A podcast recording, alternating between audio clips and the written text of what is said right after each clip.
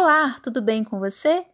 O nosso podcast de hoje vai falar de como o estresse emocional está ligado ao desenvolvimento de transtornos mentais.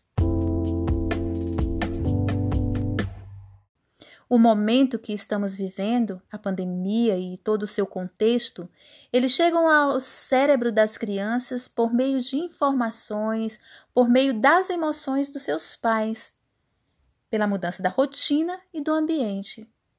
Então, como o sistema é, cognitivo e emocional da criança não está plenamente desenvolvido, a maneira pelo qual enfrentarão o problema dependerá em grande parte da conduta e do manejo dos pais.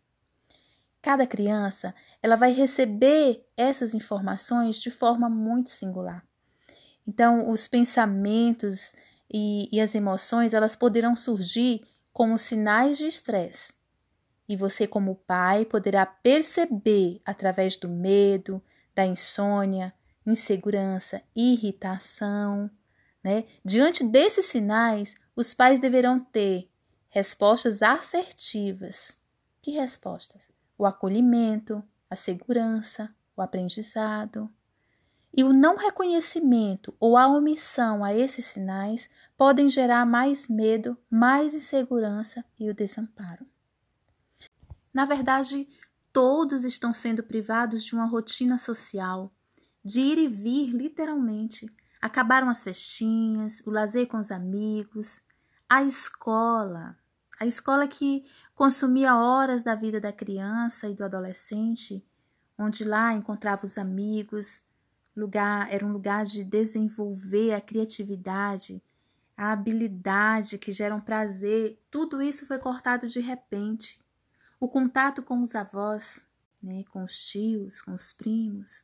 A vida mudou completamente de uma hora para outra, e junto com tudo isso, as crianças percebem que os pais estão ansiosos, preocupados, irritados, é, muitos em situações que o fizeram cortar determinadas coisas, mudar o padrão mesmo de vida.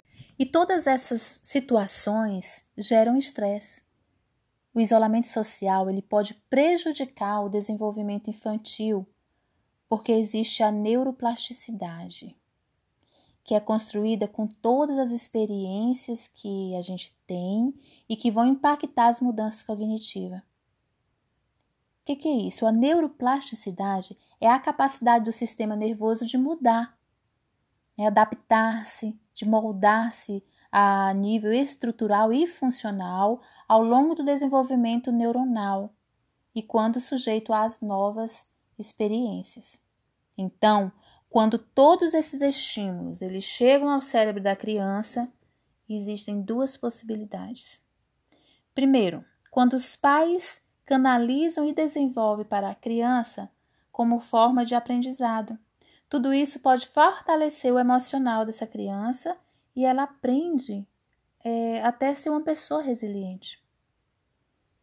Ou, né, segundo, quando o pai absorve as dificuldades, amplificam o estresse e a criança ela recebe esses estímulos de forma prejudicial, gerando problemas emocionais, comportamentais e até mesmo transtornos mentais.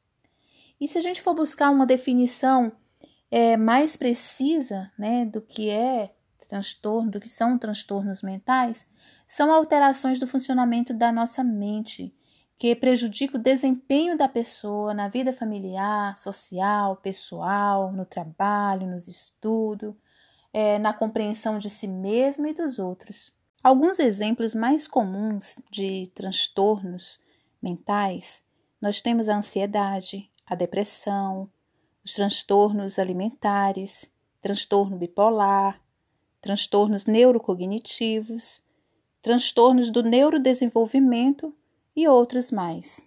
Os pais devem estar atentos nesse momento, identificando os sinais de estresse, amenizando a situação, protegendo o emocional dessa criança, buscando a ajuda de um profissional, se julgar necessário. Mais do que isso, é o período de conviver com os filhos. Certamente isso trará novas descobertas.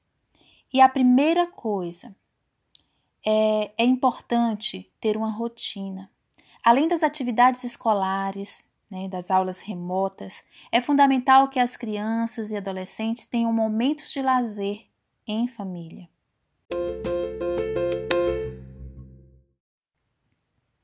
Aqui vão algumas dicas.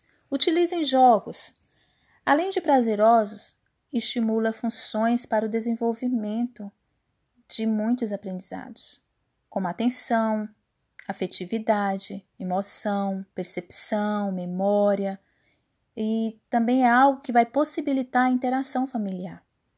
É importante resgatar as brincadeiras tradicionais, jogos da sua infância, isso vai possibilitar novas experiências com seus filhos. A leitura. Olha, a leitura é tarefa dos pais estimular o hábito da leitura nos filhos. Então, para que seja também algo prazeroso, é, deixe que as crianças participem na escolha dos livros. Outra coisa, filmes, vídeos, séries, Pais, monitorem as crianças e os adolescentes, é algo que eles gostam muito. Mas participem desse momento com eles, né? Principalmente do adolescente. Não permita que gastem muito tempo somente nessa atividade. Algo também muito importante são as atividades ao ar livre: andar de bicicleta, caminhar, saltar, soltar pipas, correr, né? São ótimas atividades físicas e importantes também para o desenvolvimento da criança e do adolescente. Algo também gostoso de fazer é cozinhar em família. É muito divertido, estimula habilidades variadas. É, muitas habilidades relativas à leitura, interpretação de texto, conceitos matemáticos e aí vai. Então, as crianças e adolescentes, eles estão acostumados a viver em um ambiente social. As crianças e os adolescentes estão acostumados a viver em um ambiente social. Então é saudável que eles usem os recursos tecnológicos de vídeo e voz para solucionar a falta dos amigos, dos avós, dos tios, dos familiares. É importante manter esse vínculo Ligar para alguém, por exemplo, para lanchar junto. Convidar a vovó, mesmo que seja através de uma videochamada, para almoçar. Então, reunir todos os primos por um aplicativo. Tudo isso ameniza a ausência.